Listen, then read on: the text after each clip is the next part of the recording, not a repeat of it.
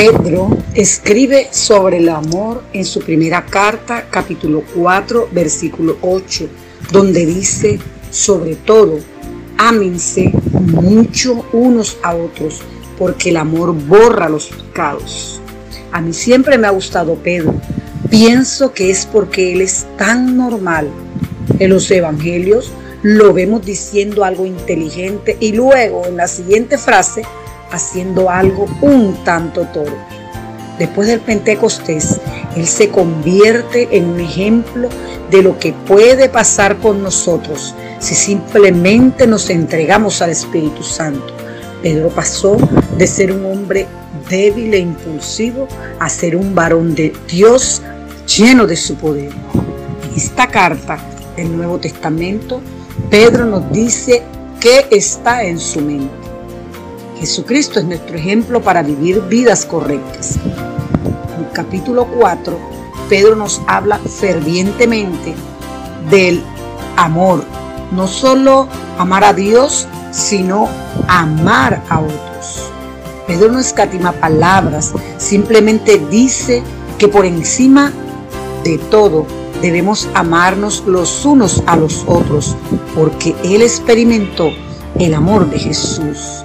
Amar a alguien profundamente requiere que lo conozcamos bien y eso significa pasar tiempo con ellos. En ese proceso probablemente vamos a ver sus faltas y pecados. Pedro sabe mucho acerca de eso. Sus faltas y pecados estaban allí para que todos los vieran, Jesús y los otros discípulos. Pero Pedro conocía el amor incondicional de Jesús que le mostraba a pesar de sus errores y faltas. De esta manera, Él nos urge a amarnos los unos a los otros. Pedro vivió ese sincero y profundo amor de Jesús que no toma en cuenta nuestras imperfecciones, errores y pecados. Su amor es incondicional y con su sacrificio en la cruz borró estos pecados. Cuando amamos a alguien tan profundamente, la segunda parte de este versículo se convierte en realidad. Pedro ciertamente tenía una multitud de pecados. Él negó al Señor tres veces, pero el amor de Jesús tenía espacio para el perdón y la restauración en su relación con Pedro. Por ello, Pedro usa su relación personal con el Hijo de Dios para enseñarnos a nosotros el camino a ese amor. Ahora, eso es lo más difícil, amar a alguien que no recibe nuestro amor. ¿Has sentido el amor de otros a pesar de tu comportamiento pecaminoso? El amor cubre una multitud de pecados. Proverbios 10:12 dice, el amor cubre todas las ofensas tomemos tiempo y leamos los versículos que siguen a este en Pedro, donde nos explica claramente cómo podemos demostrar este amor de manera que glorifiquemos a Dios a través de Jesucristo. Pídale a Él que le ayude a amar de esa manera a los demás. Pedro no era perfecto, pero siempre estaba dispuesto a seguir las enseñanzas de Jesús.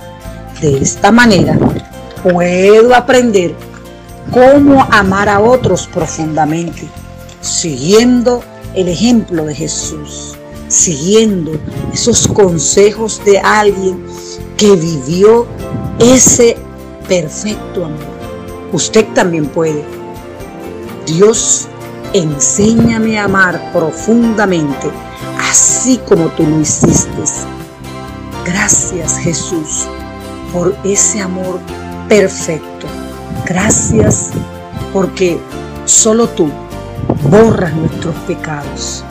Gracias porque nos enseñaste a amar los unos a los otros.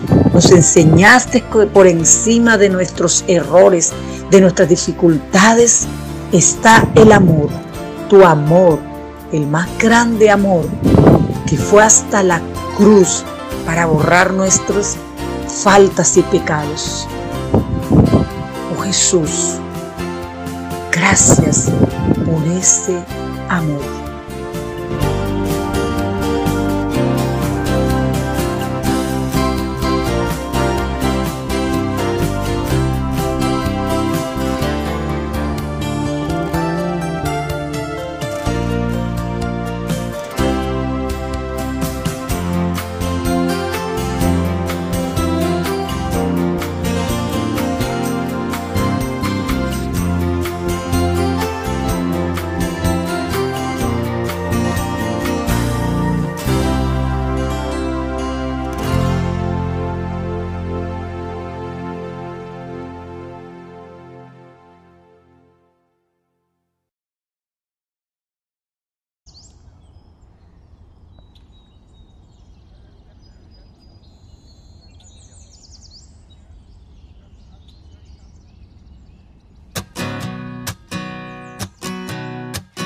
Lo que todo el mundo ansía, encontrar la felicidad. Muéstrame, muéstrame Dios, para lo que está hecho mi corazón.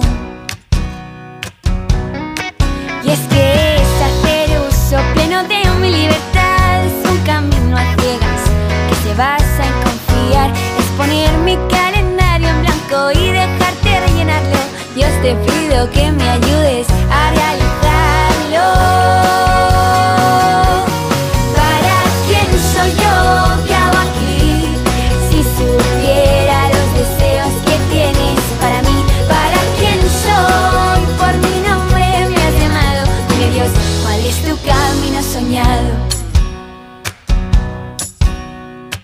Quiero encontrar mi vocación, el molde perfecto de mi corazón.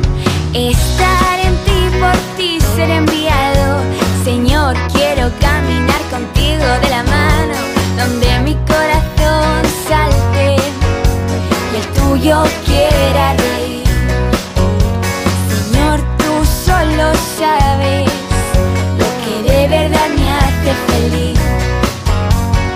Ser santo es mi deseo. Quiero que haga el mundo entero. Dios te pido, quiero ser tu mensajero